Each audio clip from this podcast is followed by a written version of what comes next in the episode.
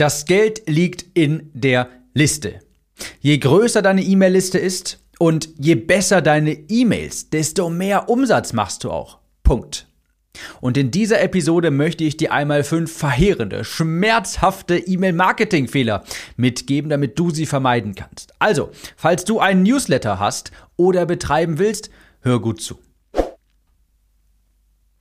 Herzlich willkommen, ich bin Tim, Copywriter und hier erfährst du, wie du bessere Texte schreibst für deine Coachings, für deine Online-Kurse, damit die sich besser verkaufen, damit deine Zielgruppe Kaufinteresse entwickelt. Und ach, Leute, ich bin wieder gut drauf, denn es ist mein Lieblingsthema heute hier wieder, E-Mails. Ich würde am liebsten den ganzen Tag nichts anderes tun, als meine Newsletter, als meine Newsletter-E-Mails zu schreiben.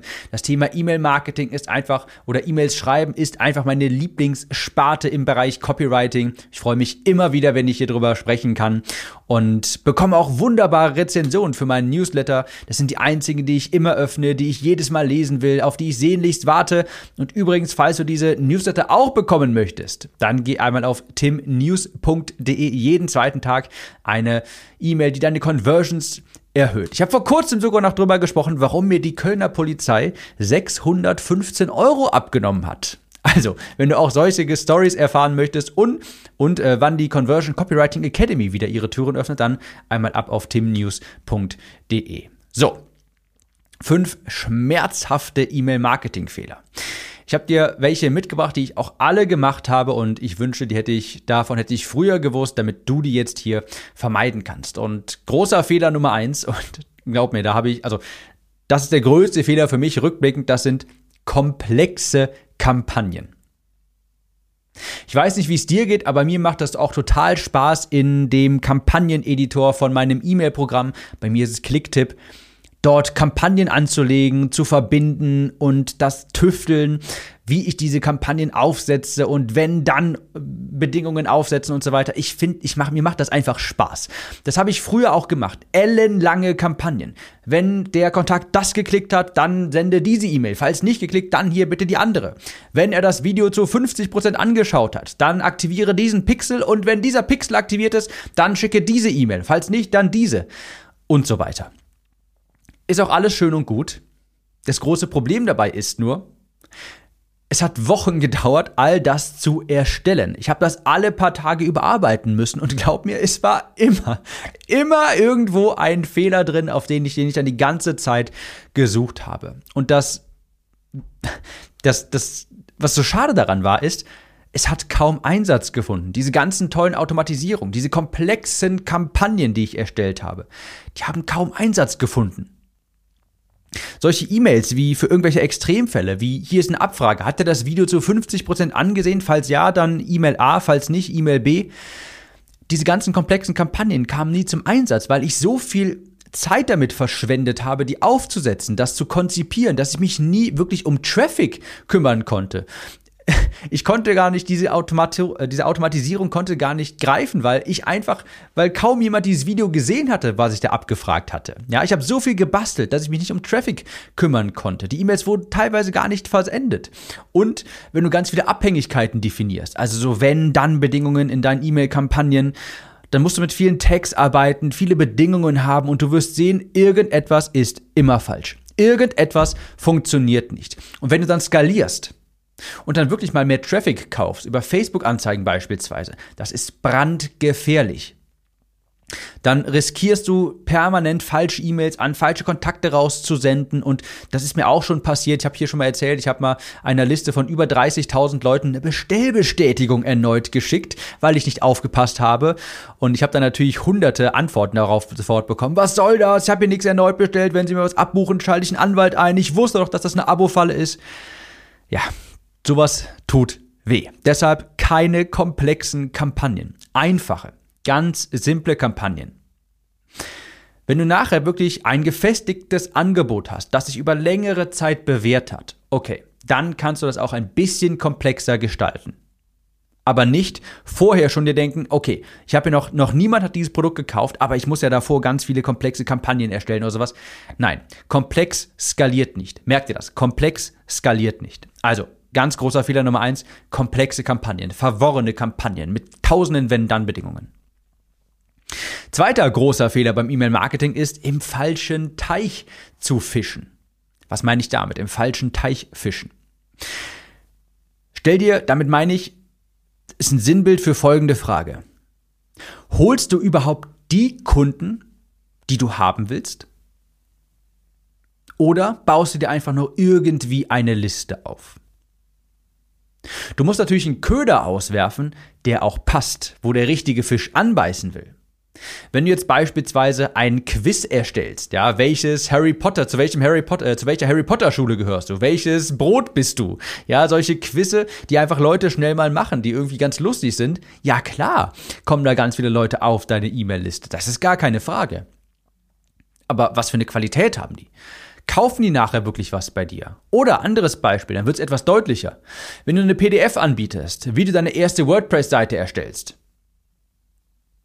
Stell dir mal die Frage, was für Menschen werden sich dort eintragen? Was für Menschen werden sich so eine PDF herunterladen? Menschen, die noch ganz am Anfang stehen, die noch keine WordPress-Seite haben. Und wenn das deine Zielgruppe ist, cool, gar kein Problem. Aber du darfst dann nicht enttäuscht sein, wenn dann kaum jemand deinen Hochpreiskursen, deine Hochpreiskurse kauft, dein Coaching kauft.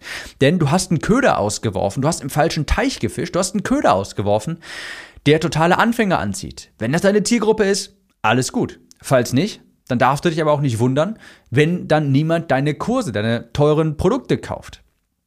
Also, auf jeden Fall schau, dass du die richtigen Leute auf deine E-Mail-Liste holst. Deshalb habe ich auch bei mir das Prinzip der Superliste eingeführt, quasi, dass ich nur die Leute auf die Liste hole, die auch wirklich Interesse nachher auf, an meinem Produkt haben. Eine kleine, relevante E-Mail-Liste ist viel potenter, viel kaufstärker als eine gigantische E-Mail-Liste mit irrelevanten Kontakten. Also, nicht im falschen Teich fischen. Frag dich, was die Leute, die deine Kurse am Ende kaufen wollen.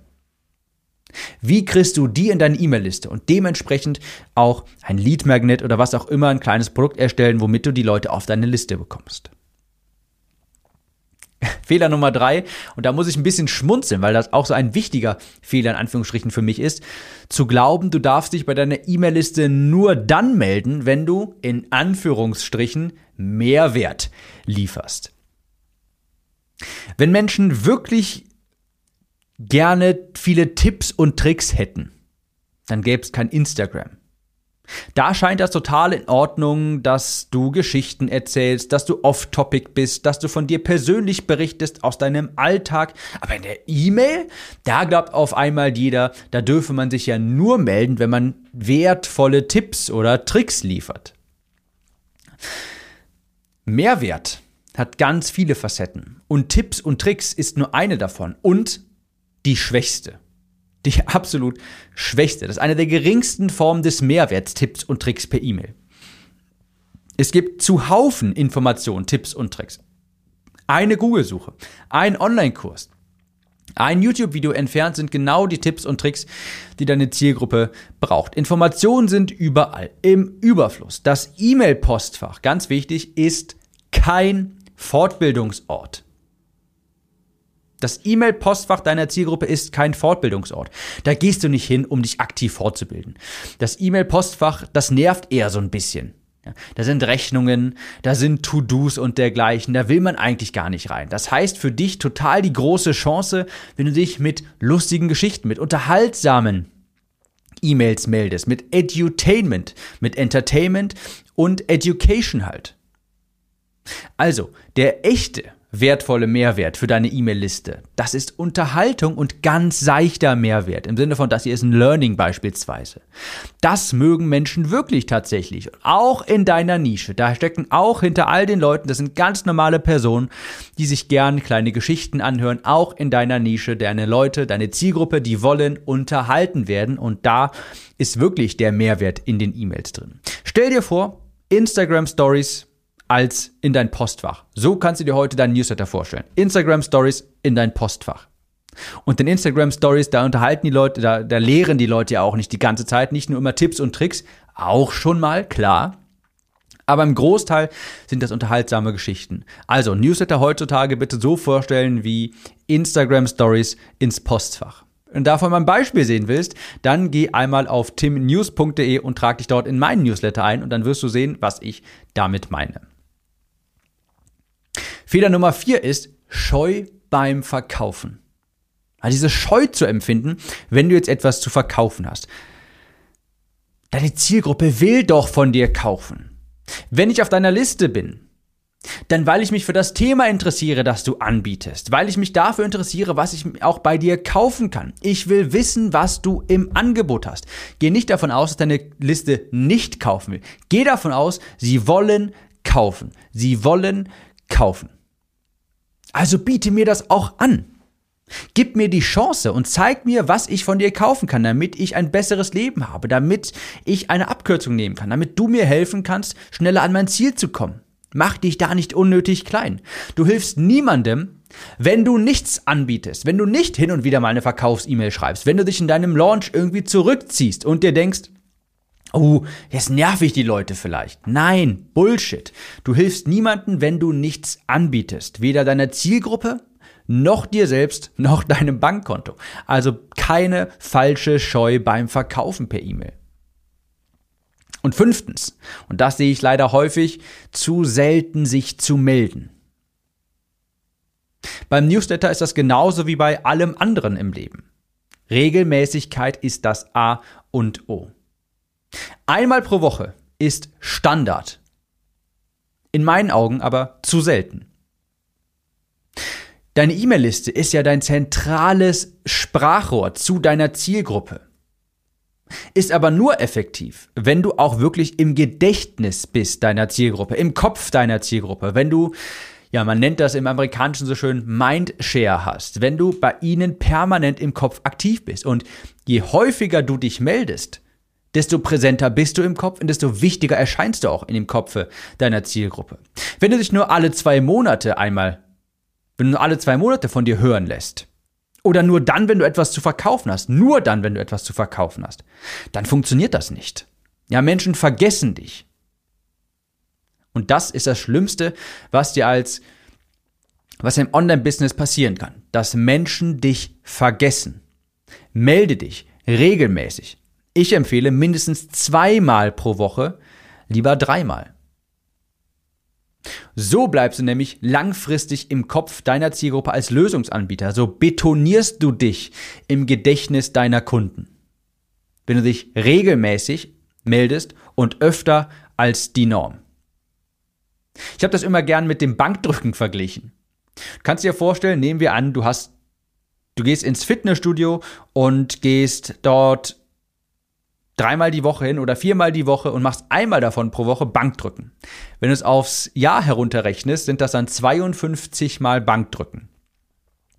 Wenn du es jetzt einfach zweimal die Woche machen würdest, dann hättest du 104 mal Bankdrücken geübt. Was meinst du, wie viel mehr Muskelmasse du aufgebaut hättest? Wie viel mehr Gewicht du bewegen könntest? Ja, Wenn es doppelt so viel wäre.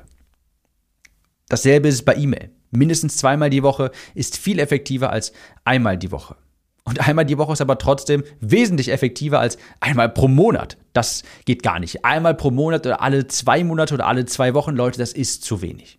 Dann werdet ihr vergessen. Das sind die fünf großen, verheerenden, schmerzhaften E-Mail-Marketing-Fehler. Komplexe Kampagnen Nummer eins. Komplex skaliert nicht. Merkt ihr das? Punkt Nummer zwei, im falschen Teich fischen. Holst du dir wirklich die Kunden ran, die auch dein Produkt sich leisten können, auch daran Interesse haben. Punkt Nummer drei, zu glauben, du darfst dich ja nur mit Mehrwert liefern, im Sinne von, hier ist ein neuer Blogbeitrag, hier ist ein neuer Podcast, ich habe hier Tipps und Tricks. Nein, deine Zielgruppe will von dir auch unterhalten werden. Stell's dir vor wie Instagram Stories ins Postfach. Viertens, scheu beim Verkaufen. Die Menschen kommen auf deine Liste, weil sie sich für dein Thema interessieren. Und wenn du ihnen eine Abkürzung bieten kannst, durch ein Produkt von dir. Biete es an. Und Punkt Nummer 5, du, du meldest dich zu selten. Einmal im Monat oder sowas, das ist nichts. Mindestens einmal pro Woche, lieber zweimal. Wenn dich dieses Thema interessiert, dann wird dir auch meine Newsletter-Serie gefallen. Ich habe vor kurzem hier eine fünfteilige Newsletter-Serie aufgenommen im Podcast, beginnend mit Episode 239. Wenn dich das Thema Newsletter interessiert, geh in deine Podcast-App, öffne meinen Podcast, hinterlasse eine Bewertung und dann scrollst du zurück zu Episode 239. Und da hast du dann eine kleine fünfteilige Serie zum Thema Newsletter-Marketing. Ich wünsche dir viel Erfolg dabei und wir hören uns jetzt in der nächsten Episode wieder. Bis dahin, ciao.